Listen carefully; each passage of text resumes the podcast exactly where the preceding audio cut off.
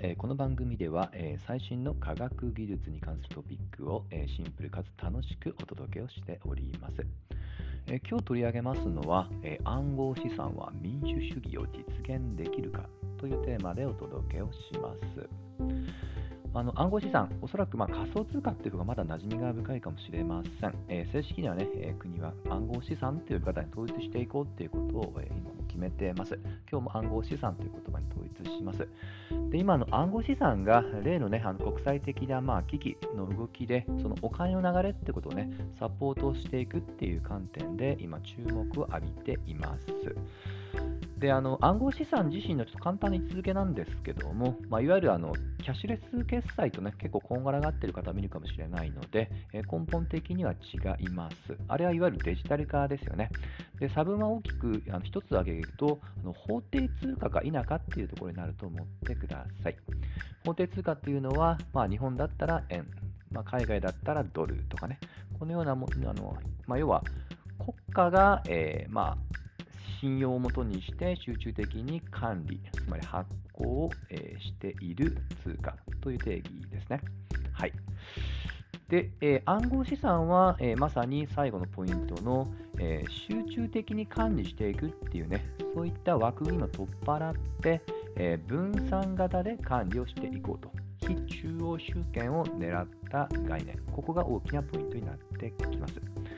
でよくあのこれインターネット由来の発明っていうねあの声も以前ありました。その流れで即して触れるとあのこれ価値の民主化っていうところを目指したと言い換えることもできるんですよね。まあ、インターネットでねあの簡単に情報をねあの発信したり受け取ることができましたけどもやはりその法定通貨にある程度縛り、えがあると、どうしても、えー先ほど言ったように、どこかの中央集権的な、えー組織、例えば日常でも、どうしても例えば銀行を通じて、えーまあ、処理をするとかね、どうしても委ねてしまうんですよね。そういったところを取っ払って、え価値をね、授受、えする当事者同士が納得の上で、あのまあ、渡し合っていくと、そういった、まあ、世界観っていうものを目指したものだと思ってください。でもこのきっかけは、えーこれ今でもね、取引量としては最大を誇るビットコインで、もうこれ実はあのこの発想は10年以上前から出てます。具体的に言うと、2008年に、あのこれ知ってる人多いと思うんですけどね、あの中本聡というね、もう一見日本人じゃないかっていうね、えー思われたこともありましたけど、今でも不明です。この方が、えーまあ、本当と突然、え暗号資産のグループに論文を投稿して、えその原理が今でも応用されて、いろんな、まあ、派閥といいますかね、え種類が、え今生まれています。でこのビットコインをはじめとして、あのこの、えーまあ、原理といいますかね、発想っていうのはとにかく、えー中央集権をつかないところにありますので、そのための仕組みっていうものをいくつかアイデアを提示してるんですね。でその中でもあの特に、まあ、あのポイントといいますかね、えーこれを支えるものの一つが、じゃそもそも、えー例えば日本円だったら日本銀行が、まあ、責任を持って新規発行しますよね。じゃあ、それを分散型にしたら、誰が責任を持って、どれだけの、あのまあ、いわゆる通貨を発行するのかっていうのが、やはり一つの論点になるんですよね。で、これについては、あの合意形成型っていうのを採用しています。で、この合意形成にもいくつか種類があり、えー先ほどのビットコインの例では、えー、プルーフ・オブ・ワーク、これは POW と訳します。この POW を採用しています。これざっくり言うと、あのまあ、ワークって書いてます通り、ある程度その仕事をした人にその見返りとして、えー新しいコイン、この仮想通貨、つまり暗号資産をの新規、えーまあ、コインを発行していくっていうね、そういった、まあ、手順だと思ってください。で、これはこれでですね、今、あのまあ、普及はしつつありますけども、あのいくつかあの問題をあの、秘めています。で、結構の最近の今風なちょっと新しい課題が出てきまして、それ何かっていうと、あのエネルギー問題なんですね。うん、なんかあのいきなり別の言葉が出たので、あの結びつき難しいかもしれません。で、あのこれはですね、先ほど触れた POW なんですけど、このワークって具体的に何かっていうと、あのシンプルに言うと、え結構高負荷なコンピューターのリソースを使ってあの、まあ、いわゆる数当てパズルみたいなことをやらすんですね。でそれを頑張って当てた人に対してのご褒美を、え新規通貨として発行していく。これあの、ちょっとうがって言うと、あのある意味力技ですので、そのいかにコンピューターパワーを持っているか、投下できるか。で、それがですね、やはりあの、どう、まあ、結構これ競争激しくなっていて、なんとこれ2021年では、あの総額あのこれ、えー、これコンピューターパワーを要する電気消費量でいうと、これ100テラワット、まあ、パーアワーを楽に超えちゃってます。この単位言われてもなかなかピンとこないと思うので、えー、例えると、これは実は、えー、これ北欧のフィンランド、一つの国全体の年間電気消費量に相当するぐらいの、えー、規模なんですね。結構もうあの恐ろしいぐらいの電気消費量になっていますと。となっていくと、その電気を作るための、まあ、エネルギーというのが先ほどのエネルギー問題のつながりなんですよね。まあ、一国を超える電気量っていう意味だと、やはりまエネルギー問題といっても、あのまあ、過言じゃないのはね、なんとなくご理解いただけると思います。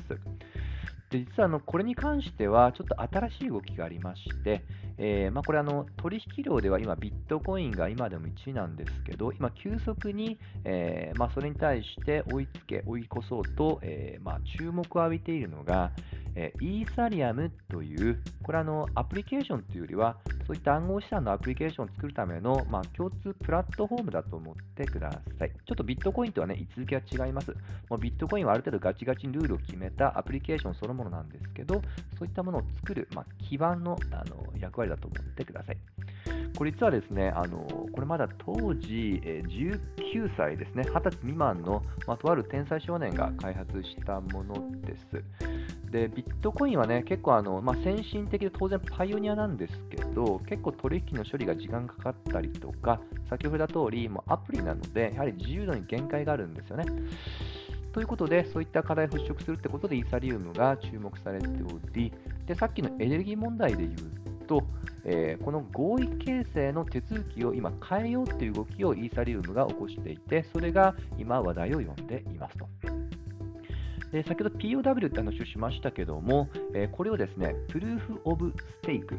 POS に変えようというのが、このイーサリウムが、えー、起こしている活動です。でちょっとこれあの、グリス的なあの合意形成の手続きはちょっと細かすぎるので、意味合いだけ説明すると、要は、えー、まあ、先ほどね、コンピューターパワーでパズル当てた人にって言い方を POW で言いましたが、そうじゃなくって、もうランダムに取引に関わっている方々から、えー、1人を選んで、えその人が検証する人として、えー、まあ、その取引に問題がないかどうかってことをチェックしていくと。まあ、超ざっくり言うと、そういった発想なんですね。で、これで無駄な、あのまあ、高負荷なコンピューターパワーというものが削減できる。理論的には99%以上の、まあ、電気使用量、まあ、消費量をこれで削減することができると。という観点で、エネルギー問題でもこの、えー、イーサリアムが非常に注目を浴びています。はい。